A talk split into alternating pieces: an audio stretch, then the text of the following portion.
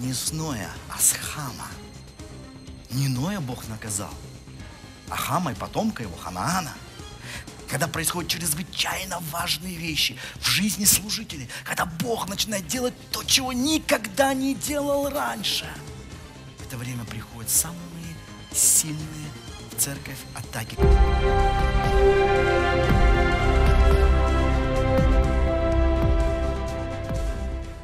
Давайте откроем с вами притчи 9 главу. Я прочитаю по современному переводу, вы следите э, по синодальному переводу. Э, притчи 9 глава. 7 и 8 стихи. «Поправишь наглеца, не миновать оскорбления. Упрекнешь нечестивца лишь себе на позор. Не упрекай наглеца, а, то, а не то возненавидит тебя. Упрекай мудреца, и он тебя э, полюбит. Сегодня тема моей проповеди э, отражена одной картинкой, которую я вот... Там есть картинка, да? Одной картинкой, на которую я э, недавно откнулся, где изображено двое животных. Э, там какие животные? Вот, козел и, и, и кабан. Вот. И вот, э, вот такая ситуация между ними возникла. Вот. И э, еще раз прочитаю. «Поправишь наглеца, не миновать оскорбления, упрекнешь нечестивца лишь себе на позор». Кто из вас переживал такую ситуацию в жизни? Вот ты возвращаешься домой, идешь к своему любимому дому, э, своему знакомому подъезду, но когда ты подходишь к своему э, подъезду, э, так машины стоят, что приходится просто вот, ну, даже не то, что проходить, а проскальзывать между ними. Бывало кого-то, да, ситуация? Вот. А особенно, когда маленькие дети, и ты идешь с коляской, и ты понимаешь, что с коляской уже никак – Никак не пройти. То есть что, что делать? И бывает там, когда ты идешь к соседний подъезд, и вдоль дома пробираешься к своему подъезду. Бывало у вас, да? Ну и возникает вопрос сразу, а о чем же думали водители этих машин, когда они так чудесно все поставили? Неужели они не понимали, неужели они не думали о том, что я пойду с коляской? И ты понимаешь, что даже если они думали, им было все равно. Правда же? Им было им было все равно. Вот. Или э, там какая-то э, ситуация, когда ну, тоже меня возмущает. Я, я очень люблю наш город и э, очень люблю э, то, то место, где я родился, где я вырос, э, где, ну, большая часть моей жизни проходит, и э, если как-то что-то, как-то Бог не вмешается, то я здесь собираюсь всю жизнь жить, вот, и когда, вот бывает, едешь по своему родному городу, и, и бывает, смотришь, э, кто-нибудь едет, там машина рядом или перед тобой, и из окошка кто-нибудь вышвыривает там, или какие-нибудь оберки, или банки какие-то вылетают, или бутылки. Видели когда-нибудь такое, да? Я сразу смотрю на номера машины. Думаю, не Челябинск ли случайно это к нам приехал, пакости. Не из Кургана ли лазутчики. И когда ты смотришь там 96 номер там, или 66, то в недоумении думаешь, ну, э, ну у нас, э, к сожалению, да, с одной стороны, вроде бы так центр города преобразился, да?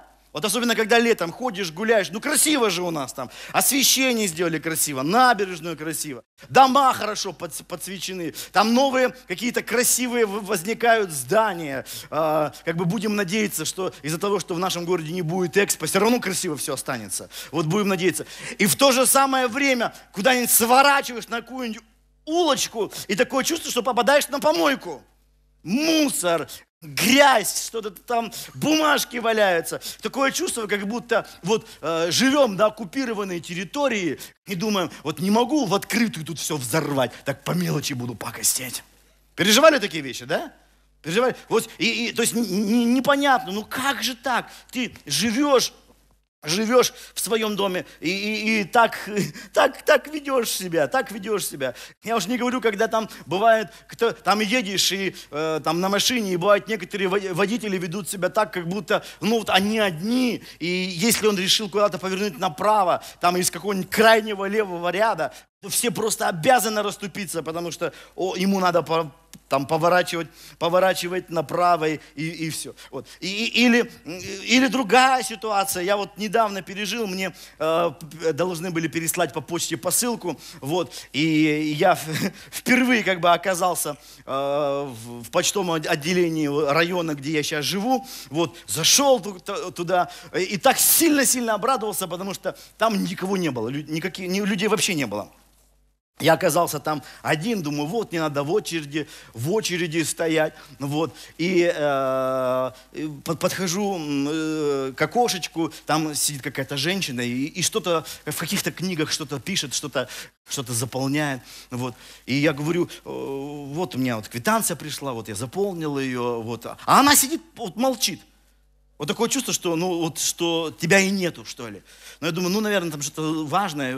Подождал немного, там несколько минут, подождал, 5, 10. А она переворачивает и пишет, и пишет, и пишет. Я говорю, э, извините, у меня вот, э, вот посылку надо получить, я пришел. Вот. Она, она вообще, вот, то есть вообще даже вот, ну, вот не смотрит на меня. У вас было такое когда-нибудь? Вот ты, как будто ты человек-невидимка, правильно?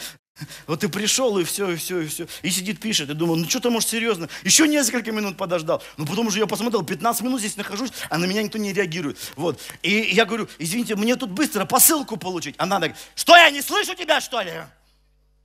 Так вот мне сказала. Я говорю, ну, ну так если слышите, а что же вы не даете? Она говорит, видишь, что у меня отчет? Видишь, что у меня отчет? И вообще, мы через полчаса уже закрываемся, она мне говорит. Я говорю, так мне посылку до несколько минут получить. Она говорит, ну завтра ее получишь. Я говорю, подождите, мне надо приезжать сюда, вы, вы, вы мне выдайте.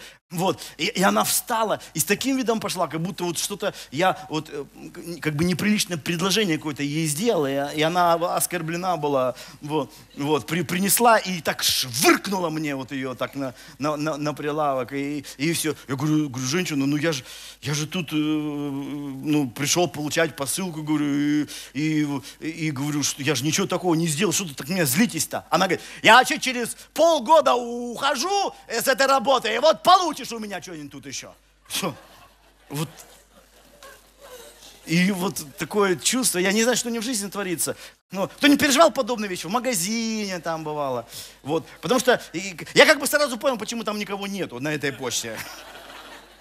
Я сначала-то обрадовался, а потом подумал, что там просто, э, ну, Люди, люди уже не ходят на почты. Вот. Правда, когда я уходил, там какая-то бабушка пошла, и нужно было пенсию получать. Оказывается, сейчас в нашем районе пенсии не разносят, а они должны ходить. Вот, получать пенсию на, на почте. Вот. Но я, я ушел, потому что мне было жалко. Что я помог, не знал как, а понял, что с бабушкой ну, тяжело будет ей пенсию свою получить. Вот. Эм, не, не просто будет ситуация. Вот. Когда, когда вот такое про, про, происходит, да? Когда вот такое происходит. Вот. Или кто из вас когда-нибудь в жизни отдыхал где-нибудь, вот, э, ну, не, не, не во всеми любимые вам Сочи, там, не в Анапе, не в Геленджике, а где-нибудь вот э, за границей, там, в, в таких экзотических странах, как Турция, Египет. Кто-нибудь отдыхал? Поднимите руки, кто отдыхал. Чего это? Это, не грех, это нормально. Отдых... Э, ну, отдыхали, да. В Таиланде, может быть. Я уж не говорю там про Испанию. Некоторые вот там ездят далеко, там на острова разные. Вот. Ну, отдыхали, да?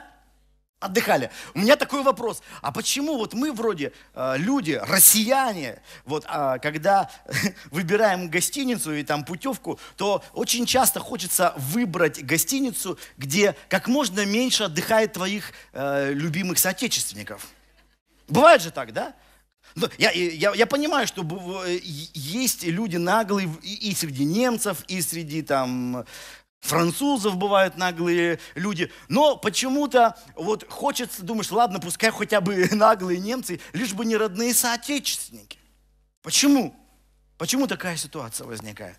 Потому что мы видим, как порой люди, отдыхая, наши сограждане, отдыхая, они превращают весь свой отдых в сплошное хамство. Также в сплошное хамство. Так что ты вот своей праведной душой, наблюдая все вокруг, просто просто мучаешься, как они там напиваются, как набивают тарелки, тут же э, горячие, тут же салаты, тут же пирожные турецкие напихают, все там еще стаканами заставят. Вот. И ты видишь, и, и как расталкивают друг друга, набирают такое чувство, что последний раз едят в своей жизни и с боем берут там фрукты. Переживали, видели такие, да?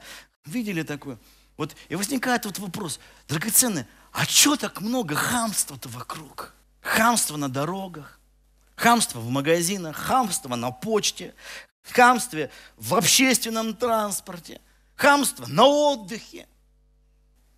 И вы знаете, такое э, ощущение, что сегодня вообще вот за хамство людям не стыдно, потому что мы можем э, слышать хамство с самых высоких трибун, когда знаменитые политики, известные по всей стране, могут хамски себя вести, оскорбляя, женщин оскорбляя. Вы видели такое? И вы знаете, я не могу одно понять, вот, и, вот, я не могу понять, почему Дмитрий Заганов юрист, он улыбается, сидит. Потому что я не знаю, зачем нам юристы нужны, если эти люди не сидят в тюрьме. По сути, ему должно по 15 суток лет на 200 уже быть накоплено. Это же оскорбление. У нас такое чувство, что этому хамить можно. То есть у нас есть такое, этому можно хамить. Ну так что, это же интересно, весело, зато его и любим, как бы, да? Хамство. Когда известные звезды, э, э, э, там, эстрады, Э, любимцы публики могут матом, хамски там поносить людей и не стесняясь вести себя, там доходит до, до рукоприкладства, вот, и, и, и, и тут же какие-то бросаются на их защиту, ну такую, они ж переутомились, вот такое чувство, что вот они там все переутомились, а мы ерундой занимаемся. Мы ерундой занимаемся. Или кому-то закон не писан, как будто, да? Как будто э, вот, и, и самое страшное, что это все смотрят наши дети, это смотрит молодежь, и возникает ощущение, что хамство – это такая ну, нормальное, нормальное поведение, доходит до бытового хамства, до хамства в семьях, хамства в домах, когда уже твои дети, твои внуки начинают по-хамски относиться к тебе, по-хамски относиться к тебе. И, и вот, ну, иногда такое ощущение, что вот это Homo sapiens превратились в эти Homo sapiens, и вот это сплошное хамство, сплошное. Вот. И я хочу сегодня показать вам вот истоки, истоки вот этого хамства, потому что, я думаю, многие знают, что само слово это хамство, и оно происходит из Священного Писания, из Библии.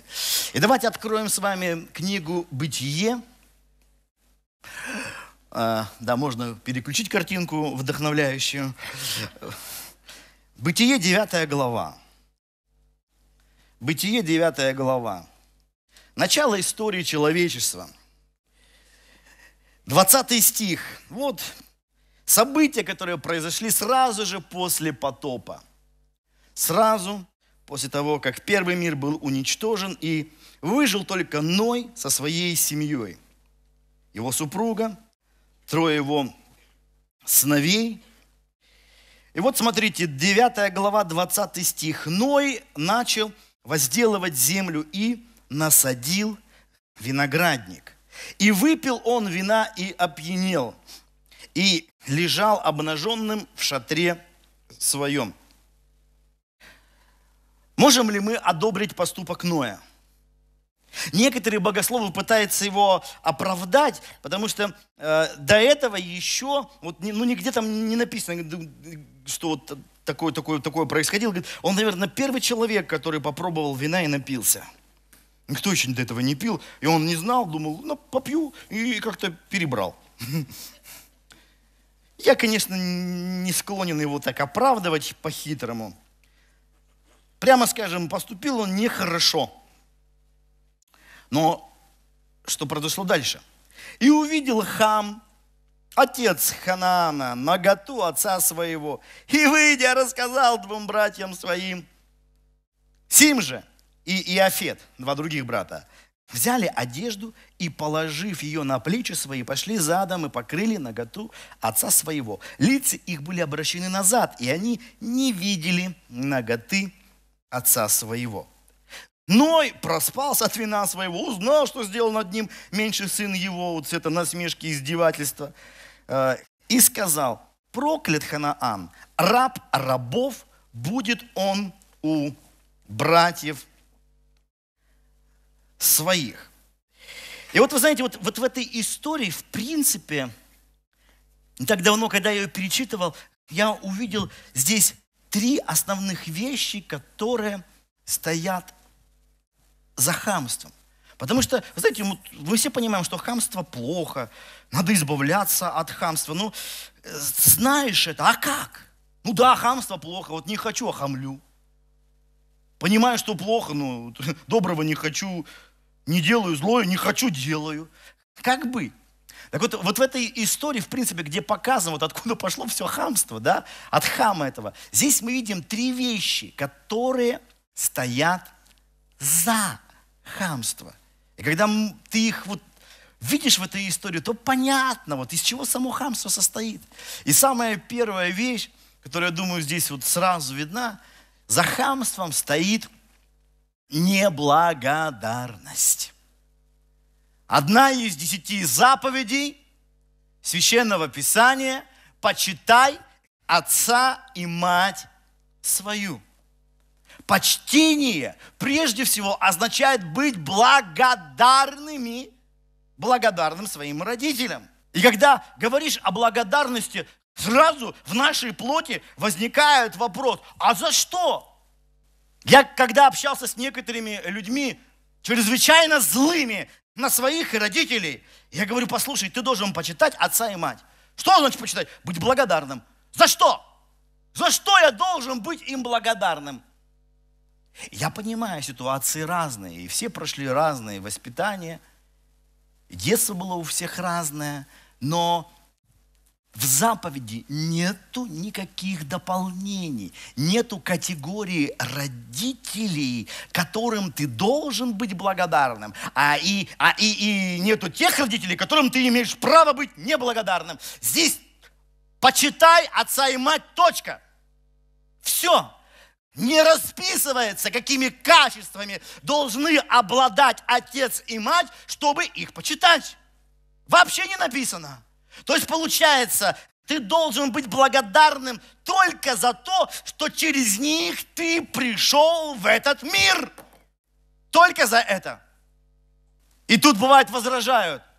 А я не просил, чтобы меня рожали. Хамло. Ты хам. Не просил. То есть даже само участие в том, что через этих людей ты пришел в мир, достойно само по себе почтение. Конечно, родители несовершенны, как и все люди.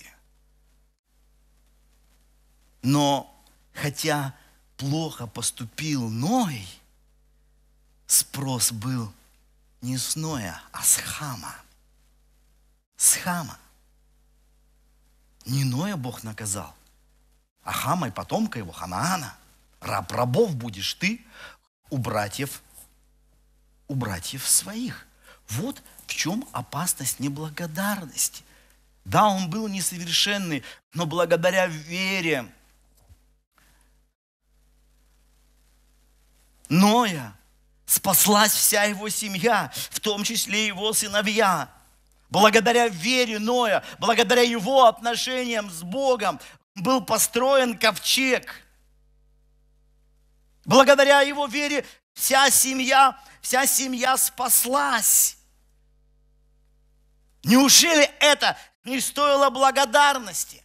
Но вы знаете, вот мы так устроены, что мы, э, переживая какие-то большие благословения, потом видим какой-то небольшой недостаток. Вот, а, напился, лежит. И для, и для нас вот этот небольшой недостаток перекрывает сразу все хорошее, все то большое благословение, которое мы пережили. Дьявол делает так, что мы начинаем концентрироваться на минусах человека. Вот, предположим, вот прекрасный, у Владислава прекрасные плюсы, да? Потом вдруг я что-то за ним заметил. И такое чувство, что нет больше в нем ничего хорошего, да? Вот вы знаете, в чем причина неблагодарности? Когда от людей мы получаем много хорошего, мы почему-то начинаем считать, что они нам обязаны. И мы начинаем воспринимать как плохое не то, что они нам плохо сделали, а то, что они не сделали нам столько хорошего, сколько мы ожидаем от них. Помню, один мой друг, пастор, э, рассказывал, как э, у них в церкви был человек, электрик, который просто вот вызвался, говорит, пастор, хочу вот э, помогать вам. Если у вас какие-то будут проблемы по электрике, ну понятно, как наши все эти ЖЭУ работают, сколько там надо там звонить, дозваниваться. Вот я, говорит, всегда готов прийти, помочь, там нужно, там розетка, выключатель, прочее, прочее, прочее. Вот. Пастор говорит, о, хорошо. И вот когда какие-то сложности, там не работает розетка или выключатель, звонили, вот, брат приезжал, помогал. И вот этот пастор говорит, как-то раз что-то там у них не работало, вот что-то там, то ли выключатель не работал, он позвонил этому брату, и говорит, вот выключатель не работает, нужно вот приехать. А брат говорит, извини, я не, не смогу сегодня. Не смогу, в ближайшее время очень сильно занят. И пастор говорит, и после этого телефонного разговора у меня прям внутри такое, как так? Это что такое? В смысле? И говорит, я говорит, почувствовал, как у меня поднимается зло на этого человека, поднимается где-то изнутри зло. Как он вообще не уважает меня совсем. Вот так вот, как поступил со мной. Вообще, как он мог? Ну, что, я должен все эти дни без света сидеть? Вообще, как он может так со мной поступать? Вообще так сказал. И вот, и вдруг я, вот, знаете, когда бывает, себя накручиваешь, накручиваешь, накручиваешь. И все, и через несколько дней вдруг, он говорит, пастор говорит, я, говорит, сижу, и, и тут задумался, думал, а что плохого мне сделал этот человек? Он много лет делал мне хорошее. И когда один раз он не сделал ничего плохого, он просто не сделал хорошее, которое я от него по привычке ожидал, для меня это перекрыло все хорошее, что было много-много лет до этого. Перекрыло все. Уже человек не помнит все благословения, которые он пережил. Он думает только, а почему он так не сделал? А почему он так не сделал? Люди начинают злиться, злиться. Сколько я знаю, э, скажешь, ну пастор, пастор. На пасторов тоже злятся. Потому что считается, что если человек является пастором, он просто должен всем. Павел же должен всем. Я должник всем. И мудрецам, и невеждам. Вот это он и есть я. Невежда. Ты мне должен. Все, должен. Молиться за меня. Э, помогать мне. Советовать. Если вдруг что-то, вот знаешь, бывает, проповедники служат, а, возвещают. Потом какой-то какой недостаток. Все, все. Как может быть такое? Он не имеет права так себя вести. Он же пастор, он же проповедник. Подожди, а что тебе это? Он человек плохого сделал. Он, может быть, не сделал тебе то, что ты ожидал от него. Но это не значит, что тебе человек сделал что-то плохое. Как один бывает пришел там э, и говорит, пастор, у меня тяжелая ситуация, мне, э, мне, у меня нету сейчас э, денег, мне нужна финансовая помощь. Я говорю, у меня сейчас точно такая же трудная финансовая ситуация. Я бы тебе помог, у меня у самого денег сейчас нету. Давай вместе помолимся, чтобы Бог сделал чудо в нашей жизни финансовой. Он говорит, подожди, мне, мне нужна помощь, а не молитва. Я говорю, мне тоже нужна помощь, но я обращаюсь к Нему. Он говорит, почему? Ну хорошо, у тебя нету, а в церкви? Я говорю, подожди, часто люди, пожилые бабушки, с их пенсии последние отдают, чтобы для чего? Чтобы ты здоровый мужик, безденежный, тебе помочь. А почему ты считаешь, что ты имеешь на это право? И он такой говорит, все, я больше не приду. Ушел на меня, обиделся. Что я плохое сделал ему? Что, я его ограбил? Он пришел ко мне, он сказал мне, говорит, пастор, мне нужны деньги. Я говорю, так, снимай верхнюю одежду, все. Я ничего не забрал. Я просто не дал ему то, что он хотел получить. И все. И человек считает, что он имеет право. Обида. И перечеркивается много лет благословений, которые ты получал в Доме Божьем через служение. Уж потому что, поверьте мне, служители Божьи, в нашей церкви уж, по крайней мере, это люди, которые ну, не за зарплату трудятся. Все последние годы, когда мы сейчас собираем пожертвования, ты знаешь, люди за небольшие деньги, они вкалывают, вкалывают и вкалывают. Почему? Да потому что то, что мы делаем, мы делаем ради Божьей славы. Но всегда найдется какой-то недостаток. И ты забываешь, что, о, там, спасение, ковчег, что он так себя ведет? А Бог спрашивает не с него, а с тебя спрашивает, понимаете? В последнее как-то время, я не знаю, заметили ли вы, не заметили, христианский мир, не только русскоязычный, но вообще мировой, потрясают ряд каких-то вот неприятных скандалов. Заметили или нет? Иногда мое сердце, оно так плачет, когда ну, на прошлой неделе информация, что пастору Йонгичо дали три года тюрьмы.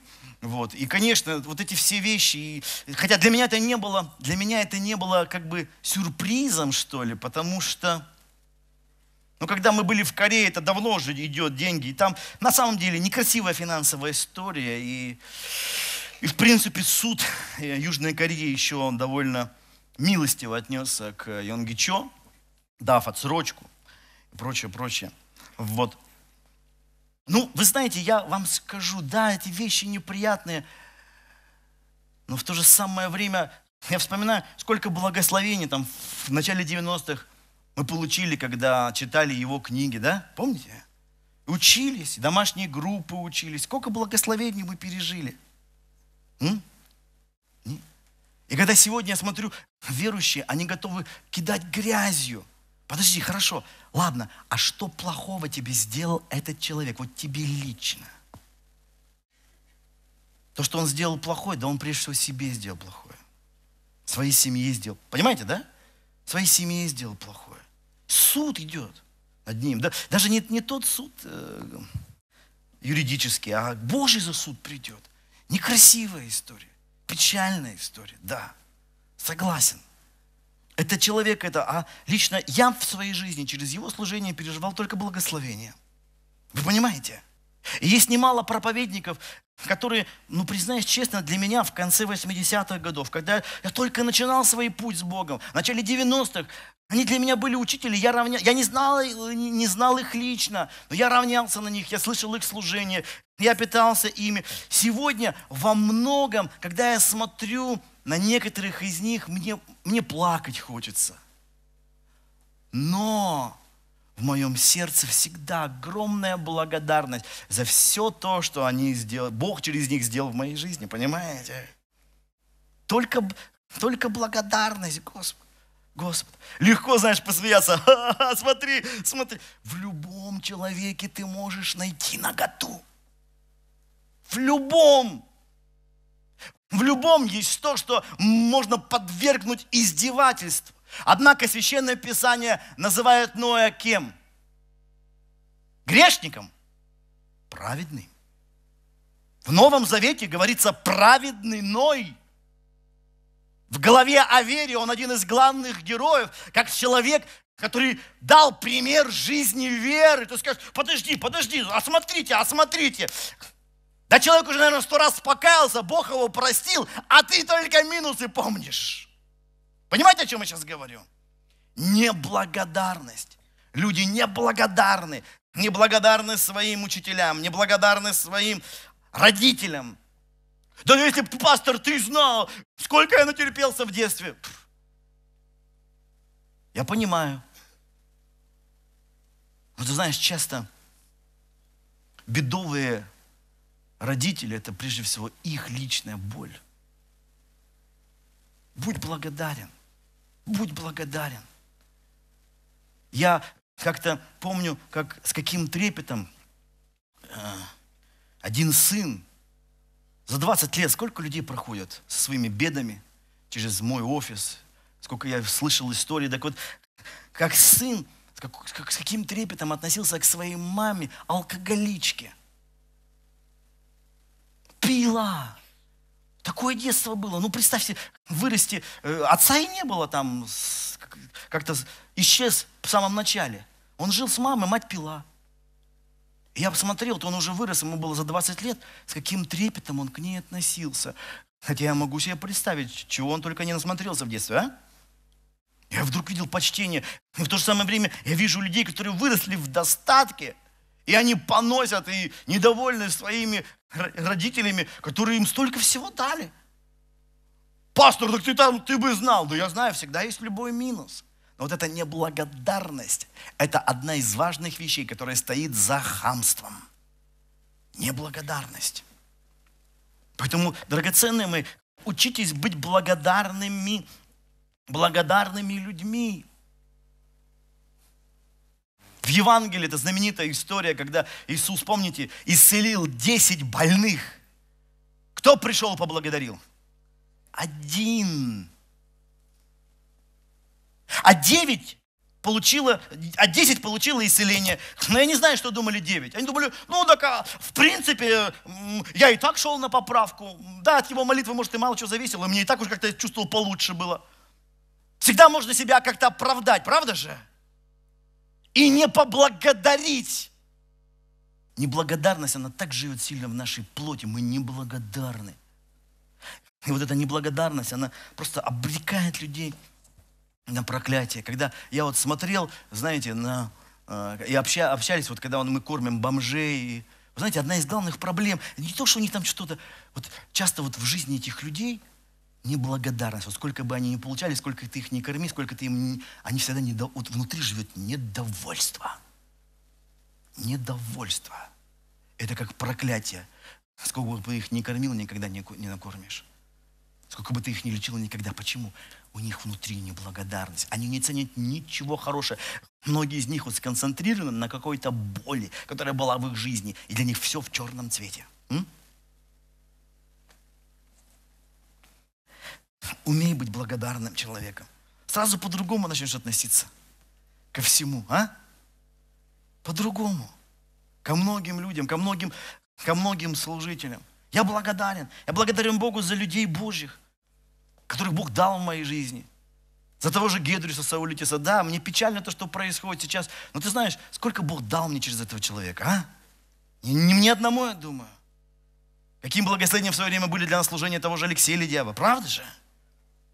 Легко найти у всех. А, смотри, а, смотри, а, смотри, а, смотри. Вот ты всю жизнь и будешь вот таким хамом. Хамы. И когда я, знаешь, часто смотрю, вот мне иногда возникает вопрос, я вот смотрю, вот поднимается молодое поколение, а чего-то как будто нет. Потому что, знаете чего? Заметил, часто есть некая неблагодарность у людей. Неблагодарность. Я именно и, и, и, во многом из-за этого стал в своей жизни изучать историю церкви. Когда я показывал программы, такие как э, Ян Гус, такие как Мартин Лютер, вы знаете для чего? Чтобы мы были благодарны. Без служения этих людей неизвестно, были бы мы с вами, а? Были бы мы с вами. Я как сегодня смотрю, многие мне пишут, что ты тут так Лютера расхвалил, а у этого Лютера там, он там в конце жизни антисемитом был, против у Лютера были большие ошибки. Большие ошибки. Но я вам скажу, без служения Мартина Лютера, который, да, в конце жизни у него были некоторые вещи с антисемитизмом, были, но без его служения не было бы современных мессианских еврейских общин. Не было бы, не существовало бы. Поэтому они могут сколько хочешь покрывать его грязью. Да, были недостатки, были недостатки. Было у него, и словцы были у него крепкие в трудах, в застольных беседах. Но с другой стороны, вы знаете, вот жить, пройти через то, что он прошел, я не знаю. Кто бы мог. Поэтому я не для того, да, у них были ошибки. И мы не собираемся им в этом подражать, правда? Но я благодарен за то сильное, что есть у этих людей. Это очень важно осознание, что не то, что, знаете, вот всегда, вот мы тут пришли, а до нас вообще какая-то ерунда была в истории церкви, вообще не поймешь, какие-то были такие, не такие. А Лютер даже и на языках не молился. Что за верующий? Не то, что я тарабаню с утра до вечера. Вот какие они были. И вот тут появился ты, и Бог говорит, наконец-то. Все ерунда был до тебя. И вот приходят такие верующие, такие, а, мы новое поколение, мы вот такие вот. Смотришь на них и думаешь, вот это проблема, то, что ты не ценишь прошлое, не ценишь людей прошлого, историю не ценишь, ты обречен повторять их ошибки. Просто обречен повторять их ошибки. Поэтому изучай свое прошлое, знай и цени этих людей. Это же как драгоценные камни. Драгоценные камни. А нет, он, он там напился. Он, я сейчас всем пойду, братьям расскажу. Ну, ходи. Проблема будет только у тебя. Понимаете? Хорошо. Точнее, плохо. Второе. Обратите внимание, в 24 стихе, да, когда Ной проспался, узнал о всех этих издевательствах, которых над ним совершил – Хам, он сказал, проклят Ханам, то есть не только сам Хам, его сын, то есть его потомство. Раб рабов будет он у братьев своих. Следующая черта, которая стоит за хамством, это рабство. Интересно, что э, в крепостной России хамами называли холопов, которые были грубы и не умели себя, не умели себя вести. Да, это рабство, рабство. Казалось бы, все мы хотим свободы. Но почему же многие люди не берут свободу? Потому что свобода всегда несет за собой ответственность. А люди не хотят этого. На, раб, на рабе какая ответственность? Вот мне сказали копать вот от забора и до обеда. Я вы... Что ты выкопал? А это вопросы не ко мне, а господину моему. Так же? Господину моему. Ответственности никакой. Можешь делать любую глупость. То есть за тебя кто-то все время думает, кто-то принимает решения, а ты ни за что не отвечаешь. И вот это вот страшно, особенно когда еще кормят нормально. Вот в чем была проблема евреев? У них же не просто было рабство, у них было сытое рабство, у них было чего вспомнить. Огурцы, лук и чеснок, да? Нормально, с города ну, не пухли, кормили нас нормально. А тут мы идем, мы свободные. Можем направо, можем налево. Господи, куда нам идти? Что нам делать-то надо? Люди не, не, не хотят свободы. Лучше, лучше. И, и заметьте, они даже став свободными, пытались всю ответственность на кого свалить? На Моисея. Моисей виноват. Он виноват, не мы виноваты. Подожди, Бог же вывел вас, чтобы был народ. Помнишь, Бог хотел, чтобы был народ, знающий Его. Нет, мы не хотим, мы не хотим нести. Мы не хотим нести ответственность. Мы не хотим. И вот эта вот безответственность, она приводит к хамству. Не случайно же говорят, что зрелость определяется не годами, не возрастом, а той мерой ответственности, которую ты готов взять на себя. Понимаете? Взять на себя. Я пастор не потому, что я вот на сцене проповедую. Я пастор, потому что я взял на себя меру ответственности за народ Божий, за общину. Сегодня в христианском мире много чего происходит. Много чего происходит. Разные вещи. Некоторые говорят, пастор, что нам вот, у нас вот этого нет, этого нету, этого нет. Подожди, я, я ответственен за то, чтобы то, что происходит здесь, оно потом не сломало чьи-то жизни. Вы понимаете? Есть люди, которые, знаешь, как у поэта, и, и и новый, и старый вздор, и, и, там, и вздорную новинку. Все, все тащится. Все тащится. Потом люди э, там такие задвигают учения про бесов, что уже потом все убеждены, что они бесноватые. Ты убедил кого хочешь вот это в этом всем. Ой, пастор, там это. Потом, потом рушатся жизни, рушатся судьбы. Люди там, там начинают квартиры продавали, э, день, вкладывали в процветание. Было такое? Потом люди самоубийством жизнь заканчивали. Я не знаю, как эти пасторы потом жить могут. Я понимаю, что самоубийство – грех. Но как можно жить после такого, когда ты наговорил то, что довел людей до смерти потом, а? Ничего, живут, стыд глаза не ест. Я вам честно скажу, драгоценные, я вот не понимаю, я не понимаю, я не понимаю некоторых людей, которые там бегают по церкви и там, ой, давайте все там какие-то финансовые структуры. Где ты находишь их, говоришь, я говорю, послушайте, перестаньте этим заниматься, эти структуры развалятся. Да не, не, не может, понимаешь, если ты даешь по 10% прибыли в месяц, это афера. Ты пойди там э, в банке там вложи за такие деньги. Да, афера. Люди бегают, потом люди теряют свои деньги, теряют свои квартиры. Смотрю, эти снова бегут с новыми идеями. Вы понимаете, если ты кого-то куда-то втягиваешь, ты ответственен за то, что потом будет с этими людьми. Не, не, они сами принимают решение. Не, подожди, ты их убеждал. Ты их убеждал. Ты им лапшу на уши вешал. Потом ты говоришь, пускай сами. Нет. Ты раб, хам, безответственный человек. Мне иногда просто плакать хочется. Я смотрю на этих людей. Хоть бы один из них пришел, покаялся, перед, извинился, бегал здесь, запрещали. У нас запрещено в церкви любые финансовые вещи. Здесь, на домашних группах, запрещены. Мы здесь объединены верой, а не бизнесом. Я не запрещаю там, кто-то убежден в финансовых пирамидах. Занимайся сам, тихо, один, не здесь. Я не запрещаю. Но когда люди втягивают какие-то пирамиды, потом все разваливается, где твоя ответственность? Ты же убеждал этих людей. Кровь их на твоих руках. Безумный ты хам. Мы видим сегодня, когда, вы понимаете, ведь выиграть там выборы, стать каким-то человеком, это не просто получить власть, это получить ответственность. Безответственные правители, они могут потом страну кровью залить. Кровь льется. Безответственные, занимаются своими жизнями, занимаются своими делами. Хамло. Сколько мы видим хамов в больших политических креслах, разве не так? Да. Люди не хотят нести ответственность за свои вещи.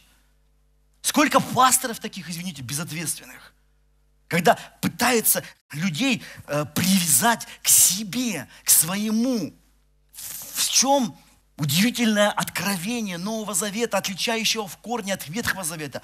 Мы теперь можем быть водимы Духом Святым. Не только там особый первосвященник, супер-пупер пастор, помазанник и распомазанник, он там где-то общается с Богом.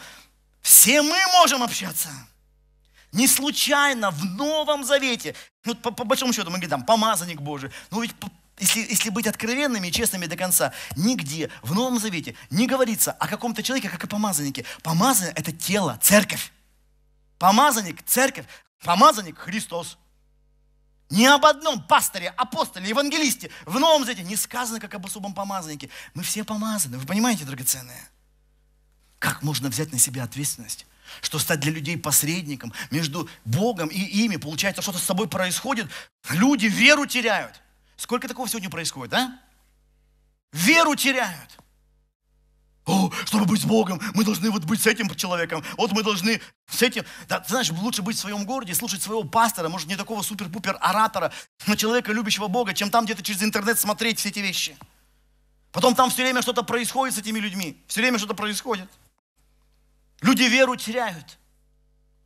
Это безответственность. Безответственность. Любой человек, любой проповедник, человек несовершенный. Если бы я вам начал рассказывать, чего я слышал от разных известнейших суперпроповедников. Но есть первый пункт – благодарность.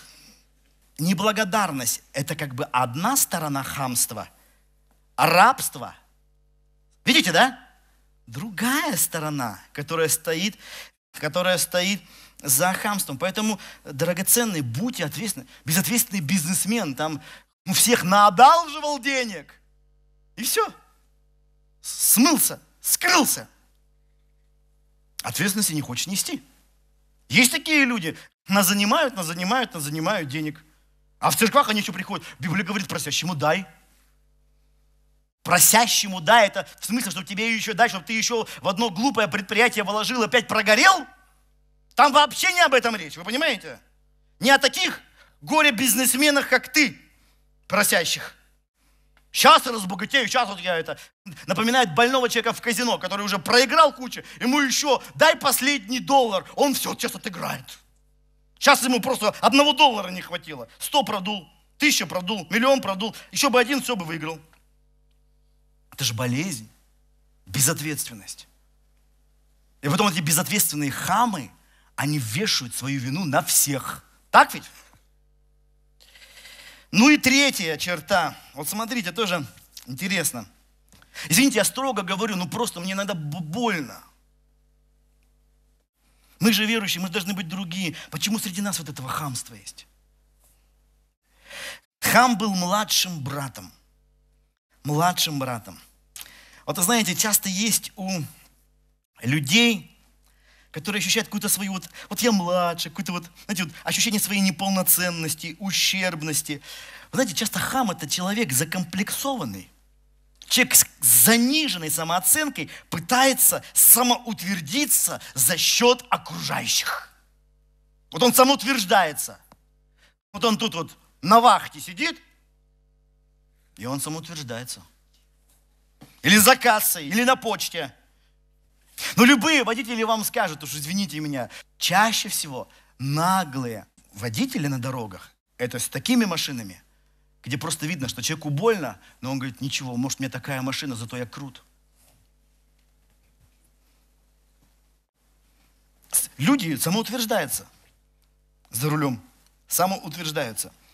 И вот давайте откроем 2 Петра, Вторая глава, девятый стих.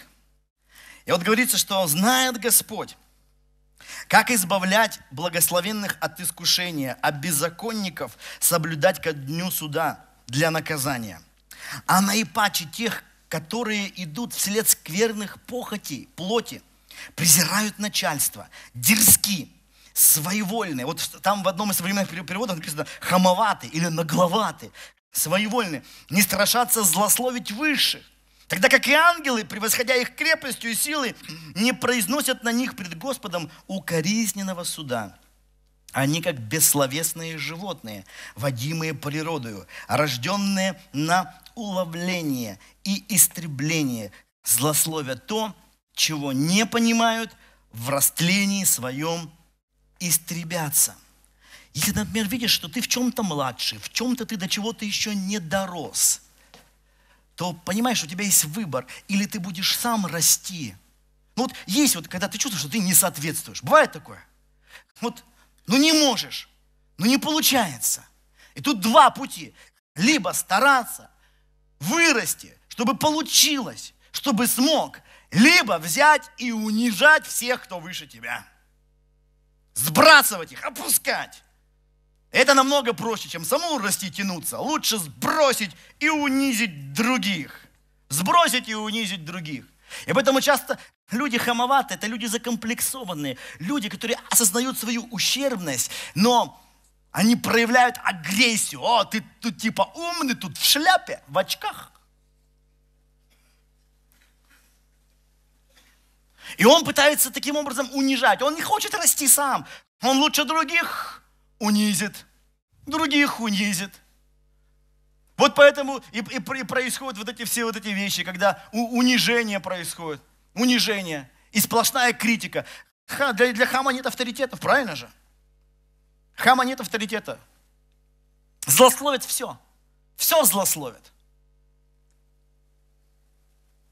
У меня однажды была такая ситуация, я помню, а, э, молился за за нашу страну, за Россию. Вот сижу и думаю, Господи, вот тяжело мне как-то молиться за нашу страну и за начальствующих в нашей стране, потому что как-то я не люблю начальствующих нашей страны. Как-то я не люблю, я как-то не согласен.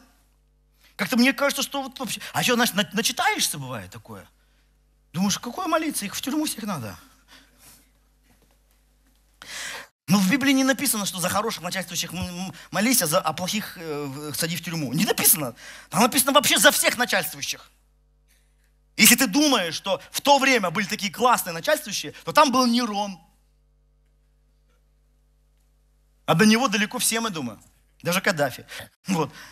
Поэтому, то есть, молись за начальствующих. И вот я помню, сидел, думаю, Господи, я понимаю, что надо молиться, но я не хочу за них молиться. Я же не могу молиться так, Господи, чтобы там все, суд пришел к ним. Нет. То есть я должен как-то молиться было, как не хочу. И тут Бог показал, говорит, смотри, говорит, многие люди не понимают тебя и все время недовольны, а они не знают. И есть вещи, которые ты никогда никому не можешь сказать. Я говорю, да.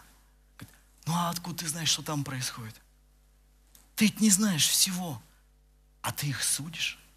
Тебе кажется, что так и так и так и так. И у тебя только злые мысли. Хотя ты не знаешь всего. Ты думаешь, вот этот хороший, вот если бы вот он стал начальником, вот страна бы запроцветала. Откуда ты знаешь это? И когда, знаете, я так сидел, думал, вдруг понял, что я часто осуждаю то, что вообще не понимаю. И мне так стало хорошо, я думаю, Господи, я теперь всех благословляю. Молюсь и благословляю. Молюсь и благословляю. Молюсь и благословляю. Спокойно стал молиться за, за мэра, за губернатора, за президента, за всех молюсь. Потому что что-то ушло.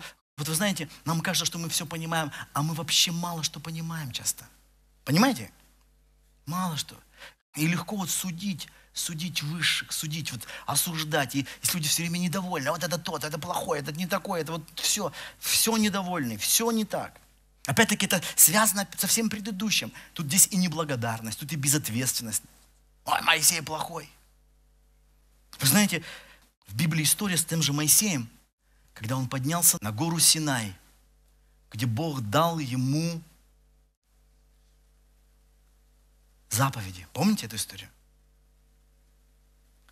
Там 40 дней он был в присутствии Божьем – Бог говорил к нему, показал скинию, помните? А что происходило в это время под горой? Люди говорили, с этим, с Моисеем, не знаем, что сделалось. Давайте золотого тельца сделаем, который вывел нас из Египта. Помните эту историю?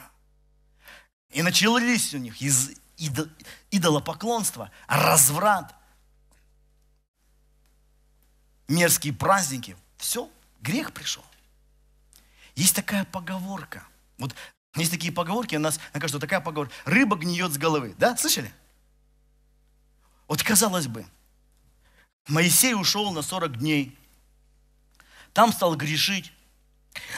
Э, нашел себе блудницу. Провел с ней неделю, потом вторую, провел с ней неделю. В это время Люди ждали и говорили, где Моисей, не знаем, что с ним случилось. И, стали... и было бы понятно, какой поп, такой и приход. Было бы понятно, а? Иногда непонятно. В то время, когда происходят чрезвычайно важные духовные вещи, люди начинают развращаться. Вот я, я иногда так переживаю, потому что есть моменты, когда вдруг Бог начинает приходить и действовать таким удивительным образом, и казалось бы, о, если пастор такое переживает, в церкви должно быть вообще слава. Порой в это время дьявол начинает атаковать верующих. Вы понимаете? Когда происходят чрезвычайно важные вещи в жизни служителей, когда Бог начинает делать то, чего никогда не делал раньше, в это время приходят самые сильные в церковь атаки, как всегда, через, перед большим благословением. Не всегда рыба гниет с головы. Рыба может гнить. Голова на горе с Богом слушает, общается. А люди. Понимаете, о чем я сейчас говорю, да? Поэтому не суди. Что там за этим человеком с Моисеем? Сорок дней его не видим. Сорок дней его не слышим.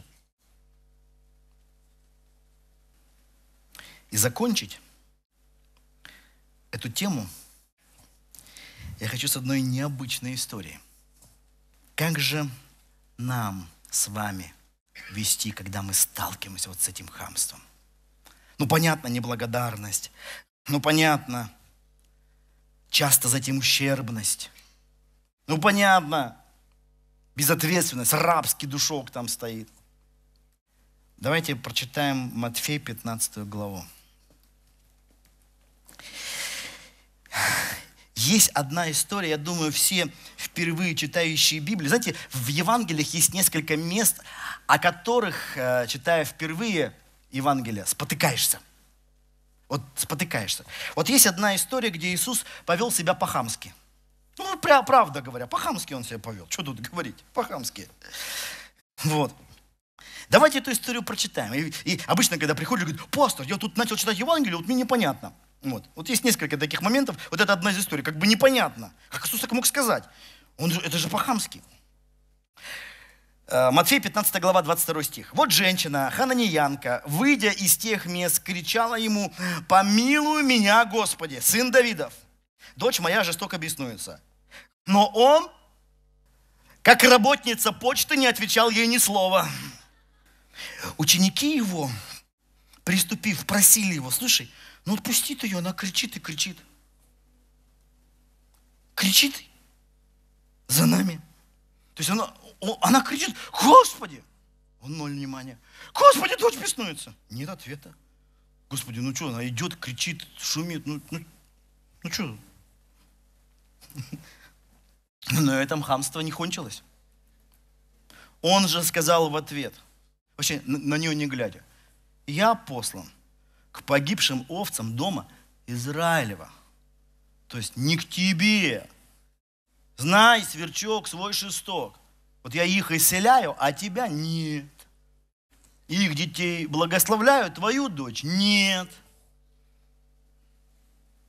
Думаешь, лучше бы он молчал. Но и это еще не все. Но подойдя, кланялась ему и говорила, Господи, помоги мне. Он же сказал в ответ, нехорошо взять хлеб у детей и бросить псам. Вообще, а?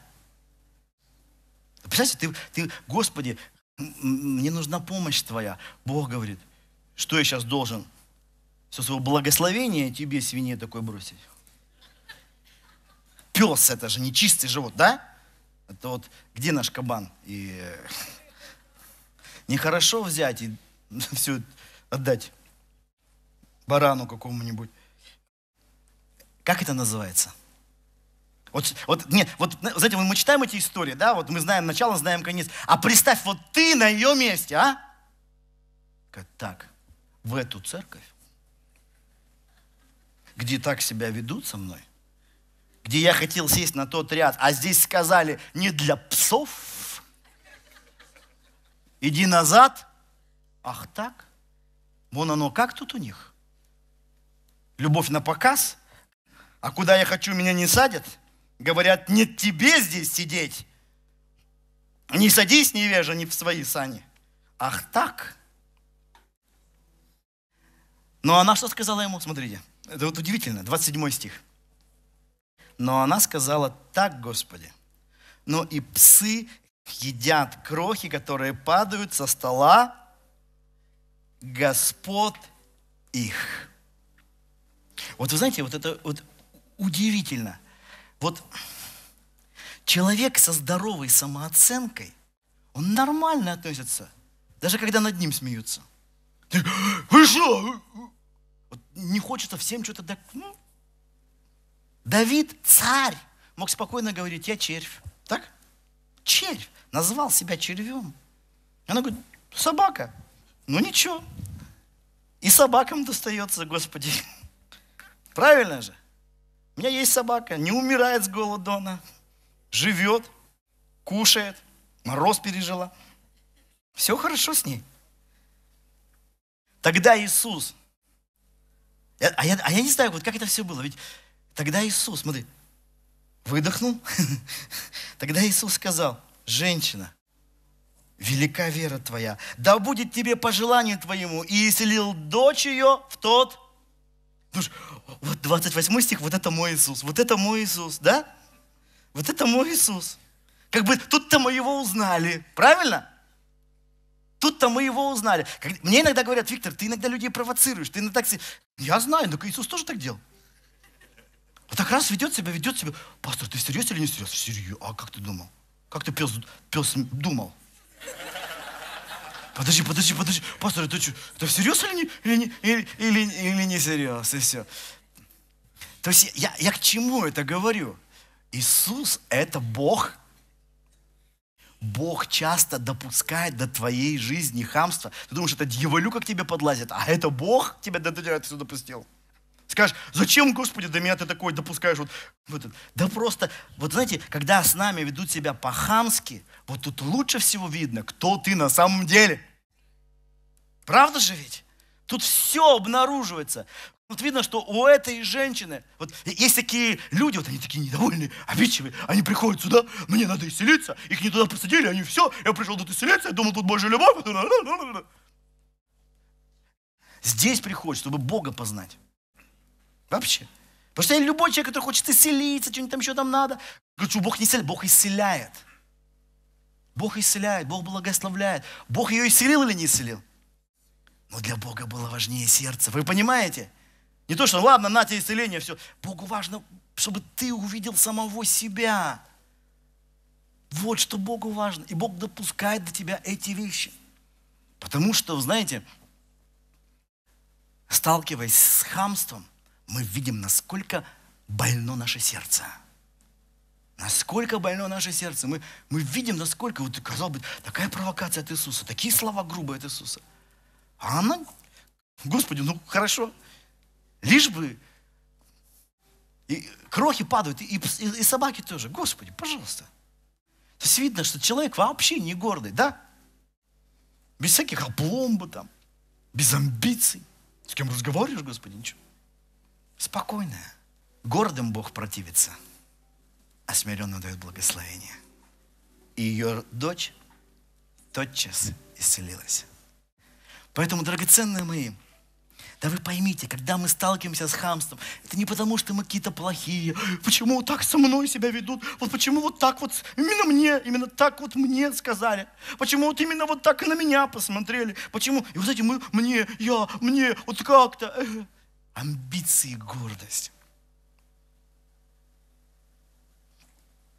Когда ты смиряешься перед Богом, на тебя это не работает, понимаете? Помните, мы говорили, цепляют тех, кто дает место, чтобы цепляли. Когда нет места, да, Господи, я мертв. Нельзя зацепить, я смиренный. Сталкиваешься с этим, ну и что? Посмеялся. Ну, когда, как вот ситуация, когда вот ты за рулем едешь, я же часто говорил, да, когда что-то так внутри, то любое, любое движение на дороге тебя раздражает. А когда спокоен, когда это, ну, хочет он вот так вот. Как так? Я тут еду, я тут еду. Что, я для него пустое место? Нет, я докажу ему, чтобы он знал, как себя по-хамски на дороге, что он мне подрезал. Ну, это же его проблема. Понимаете? Ты-то его увидел на дороге несколько минут, он уехал. А представь, как он, жене его с ним жить?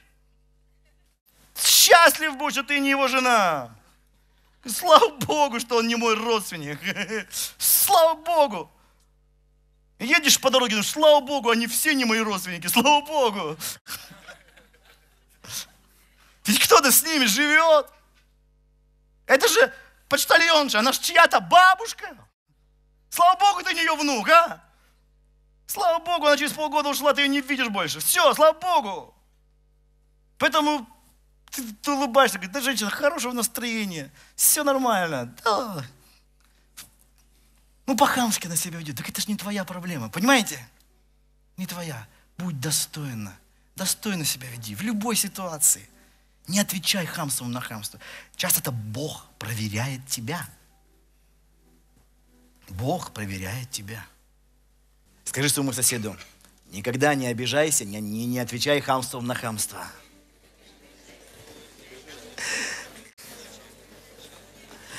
Э, скажи соседу с другой стороны, если тебе хамят, то может быть это Иисус? Ну а как знать? Может быть в виде той бабушки почтальонши это Иисус был, а? Чтобы меня проверить. Может быть, в виде той продавщицы магазина Иисус? Того водителя, который припарковался так чудно у твоего подъезда. Может, это Иисус приехал на, на этом прекрасном «Жигули», а? Может быть, это Иисус. Тот, кто тебя назвал собакой, может быть, это Иисус. Интересная эта история, правда же? Иисус Удивительно, его подход бывает удивительно. Знаете, многие люди Божьи говорили, часто Иисус нам подходит совсем не в таком виде, в котором мы ожидаем. Ты ожидаешь, он такой бдет, любимый мой, дорогой. Это будет, но вначале ты можешь его не узнать. Говоришь, дочь, да, конечно, сейчас же, сейчас же она исцелится. Ну, ты что? Молодец, вера удивительная, молодец. Все, простила, не обижался. Супер. Люблю тебя. Что тебе надо? Все. Слава Господу.